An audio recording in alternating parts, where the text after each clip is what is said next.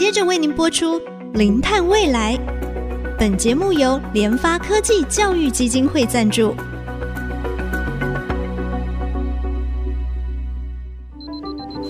前瞻能源新方向，以科学与科技迈向近零碳排，智慧永续，与您一同开创零碳未来。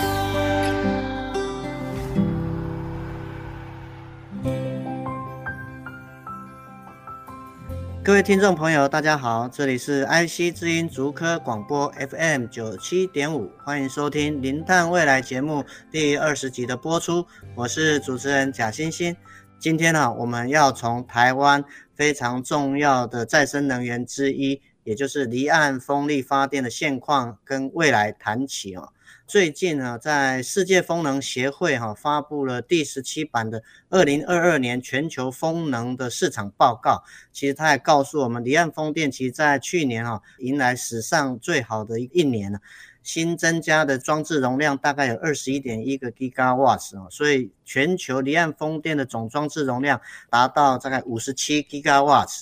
那么占全球风电装置容量的百分之七。在这份报告，其实他也提到，未来啊有一个浮动式的离岸风机，可能是一个非常重要的一个指标。那当然，刚好我们的节目在下一集啊，也就是第二十一集，我们也会邀请成功大学水利跟海洋工程学系的杨瑞元老师来跟听众朋友分享台湾在浮动式离岸风机的技术跟发展。当然，我们讲到台湾发展离岸风电哈，我们大概是在。二零一五年开始，Formosa One 开始动工，在二零一九的十二月正式商转哈。所以呢，今天呢邀请来宾哈，也是哈我的母校国立海洋大学的许泰文许校长。校长您好，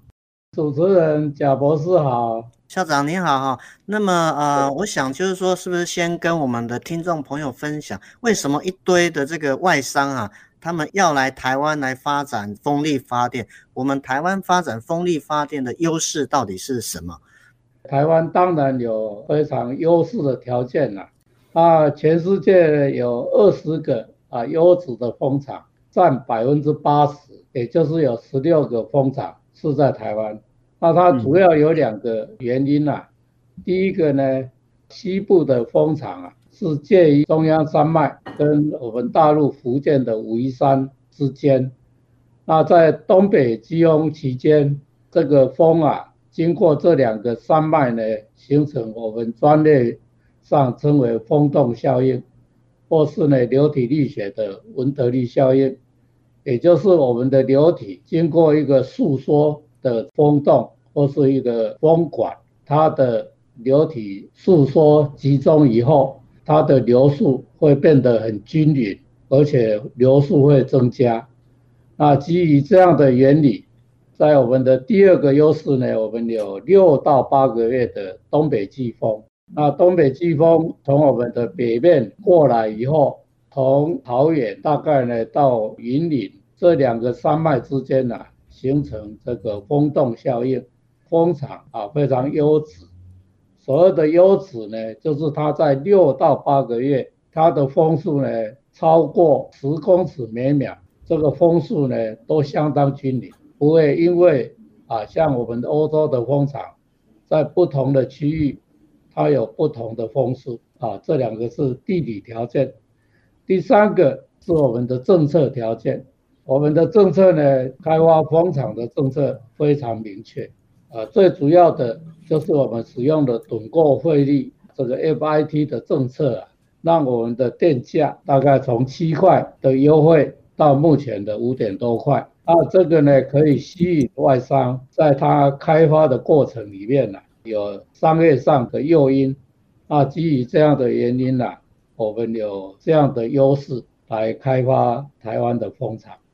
是校长有特别提到台湾的海峡，那就是我们说的这个 channel effect 啊，就是好像说一条大河川，它原先很宽，流速就比较慢，突然它线缩变窄了，流速就变快，造就了刚才许校长我们第二个优势。这个优势是我们大概从桃园到云林这一带的这个风速，而且是大概有半年的时间哦，六到八个月，风速都非常的均匀，大概是每秒十公尺左右哦，所以是一个非常好的先天的优势。那当然后天环境的这个铺陈，这个铺陈就是刚才校长提到的这个，我们在整个风力发电的这个政策的方向是非常的明确，再加上一些趸购费率的这样的一个优势哦，就吸引这些外商啊积极来台湾来开发我们的风场。那当然在二零一三年哦，工研院他们评估哈我们。台湾大概可以装置这个风力发电，大概五千六百四十平方公里，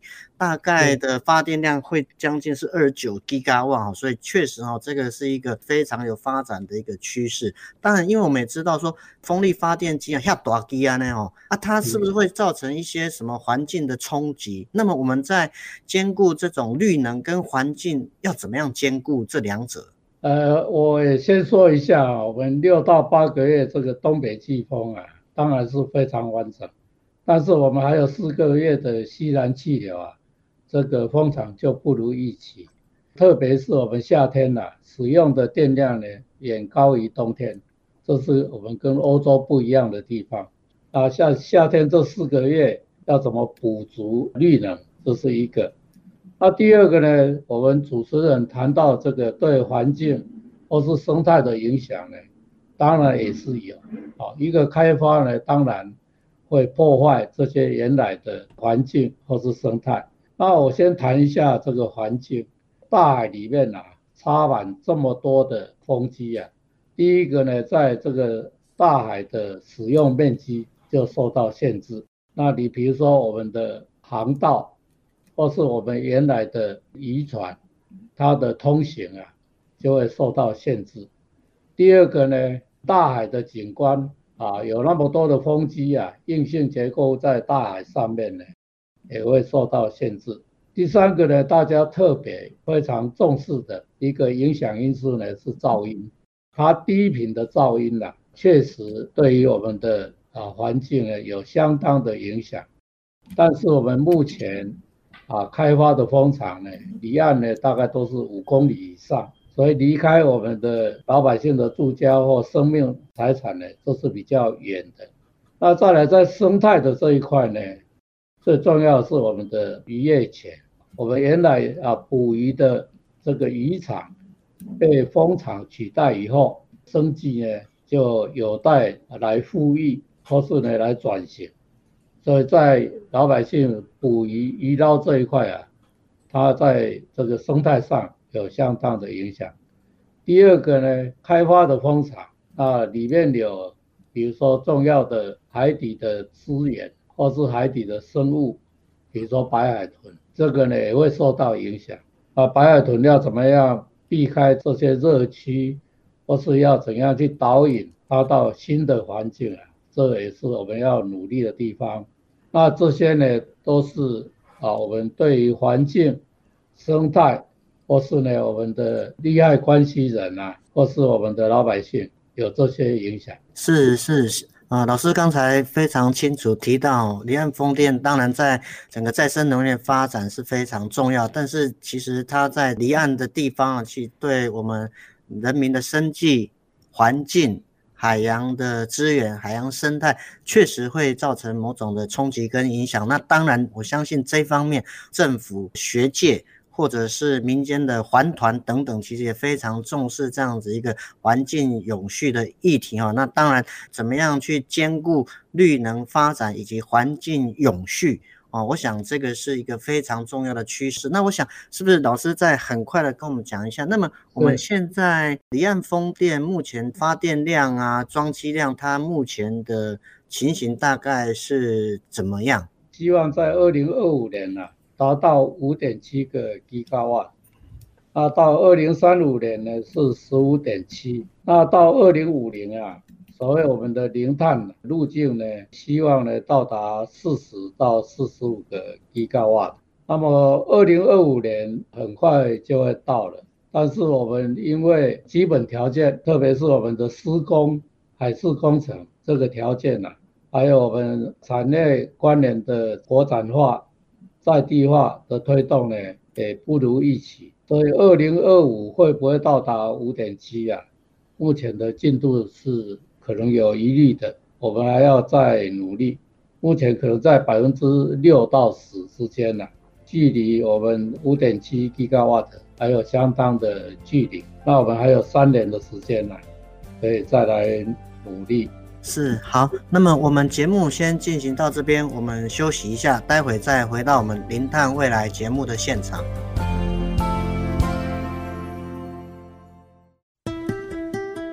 欢迎回到我们零碳未来节目的现场。今天非常高兴能够邀请我的母校国立台湾海洋大学的许泰文许校长来跟我们的听众朋友来聊一聊台湾风力发电的现况以及未来哈。那当然我知道我们的听众朋友很多可能是住在西部或者我们新竹的朋友，就真的是能够感受到我们在台湾海峡这个冬天东北季风的一个威力。当然这样的威力也造就了台湾。成为全世界发展风力发电的一个好地方哈。那当然了，我想我们比较关心的，也就是说，刚才校长有特别提到台湾的二零五零净零碳排的路径哈。其实我们对这个风力发电这个目标其实是有的，二零二五要达到五点六到五点七。可是老师您刚刚有提到，除了施工进度以外，还有产业的在地化，其实都还有一些落后。那么还有没有其他落后的一个状况？我们又应该要怎么样来抢救，才能够达成二零五零净零碳排风力发电的目标？啊，这个我分为几个方面来讲。第一个呢，从工程本身啊，海事工程，事实上这个是没有基础，因为最主要我们没有施工船。那这个施工船呢，造成我们很大的困扰，要证明我们国内。在产业观念里面，我们没有这样的船，然后呢，再引用国外的船进来，那国外的船呢也是很忙，所以呢，这些开发商啊，使用国外的船呢，它有之间的竞合问题，那要进场施工啊，里面呢有我们冬天的海况的问题，是在工程进行啊，是我们落后的一个主要原因。那相关的这些产业关联的配套，你比如说基础工程，我们的基础呢要自己做啊，这么大的基础要有这么多座的基础，事实上我们的设备跟我们的技术啊，像我们的焊接，这个要达到海事工程的标准呢，还有一段距离。我们有部分呢是在国外做，然后再把基础拉进来。第二个呢，我们的发电机。或是呢，零组件，我们的产能还是不到啊预期，也就是说我们需求量很大，但是我们的产能啊，在规划的时候呢，并没有做详细的规划，所以呢变成产能不足，那施工的需求很大，也没有办法来应付施工的需求。第三个呢，我们的专业的工作人力啊物力，这个呢也没有办法配合。我们离岸风电呢，所需要的人才至少五千到一万以上，那我们人才培育太慢，以至于我们的施工人才啊都是从国外引进，那这个呢也变成工程推展的进度啊不如预期。再来呢，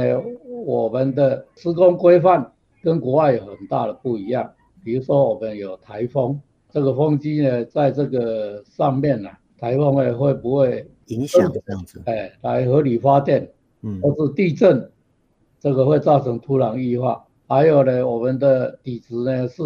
沙床，并不是像欧洲的岩盘。基础要打多深，防护措施啊，才不会冲刷。还有后续的这些运维，我们这个都要强化非常多，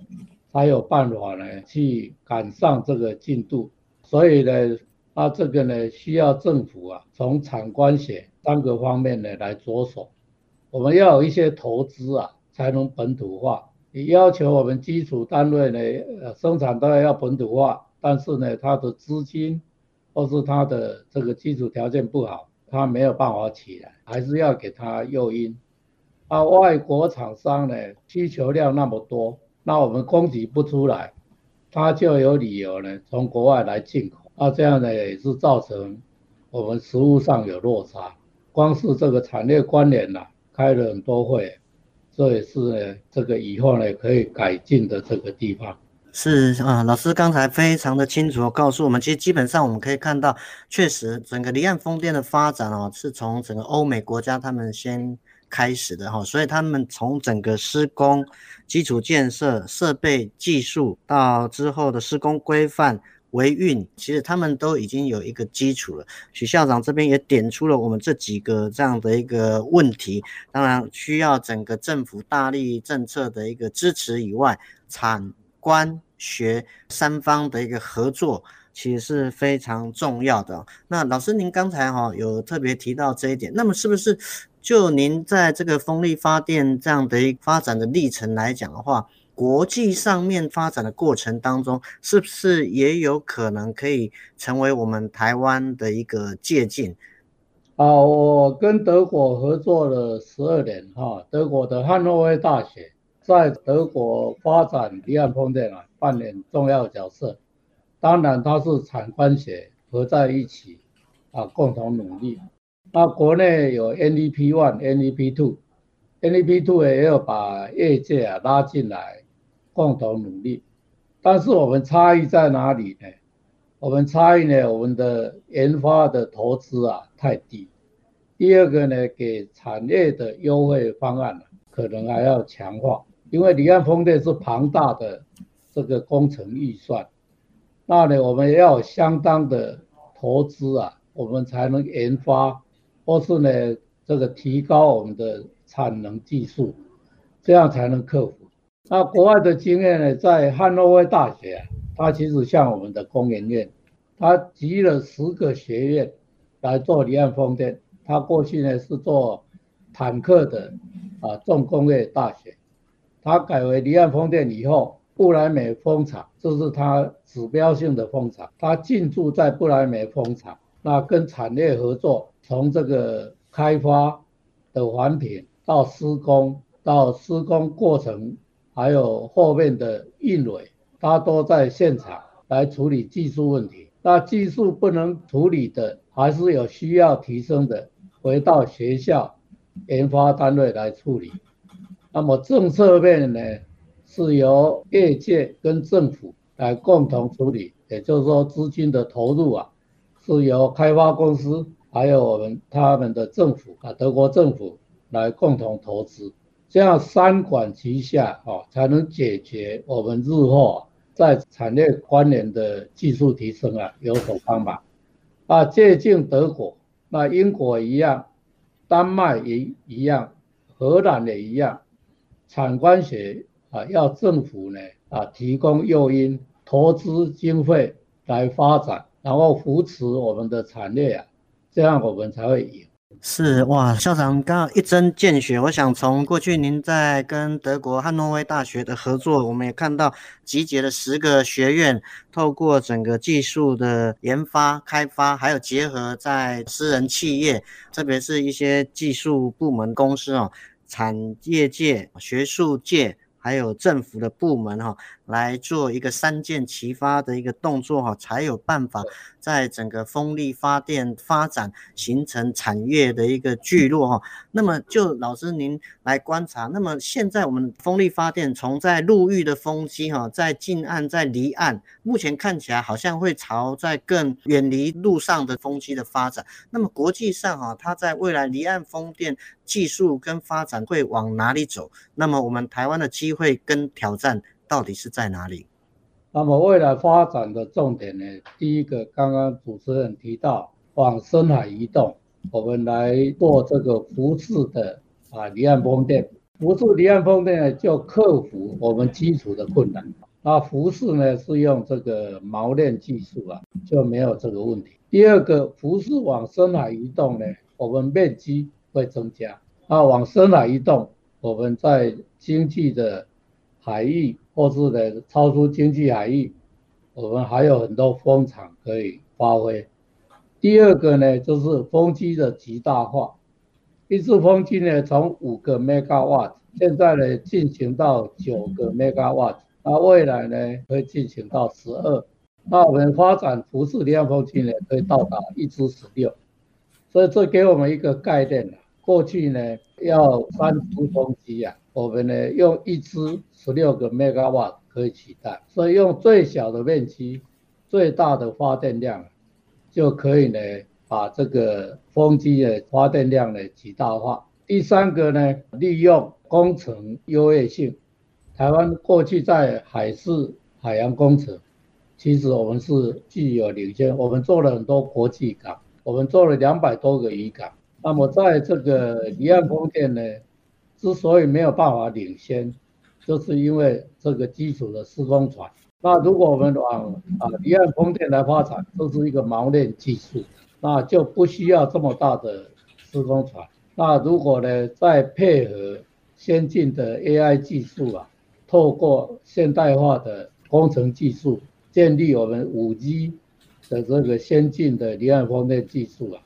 我相信这个是我们可以领先的地方。再次啊，谢谢啊许校长啊，也特别提到未来国际上的整个啊风力发电的一个趋势。那当然，国际风能的报告其实也看到啊，大家都在朝这个浮式风机的一个发展，往更开阔的洋面上面来发展。而这一只风机呢，它呢。至少就可以到十六 megawatts。今天再次很高兴，谢谢校长。当然，我们的节目哈，目前在 IC 之音的官网 AOD 都可以随选随听了啊，也同步在 Apple Podcast、Google Podcast 上线。所以欢迎我们的听众朋友可以上 Podcast 搜寻“零碳未来”关键字哈，请大家一定要记得按下订阅，或者是留下啊您的一些建议哈，让我们节目可以越来越好。感谢大家的收听啊，我是贾欣欣，下周同一时间我们再会。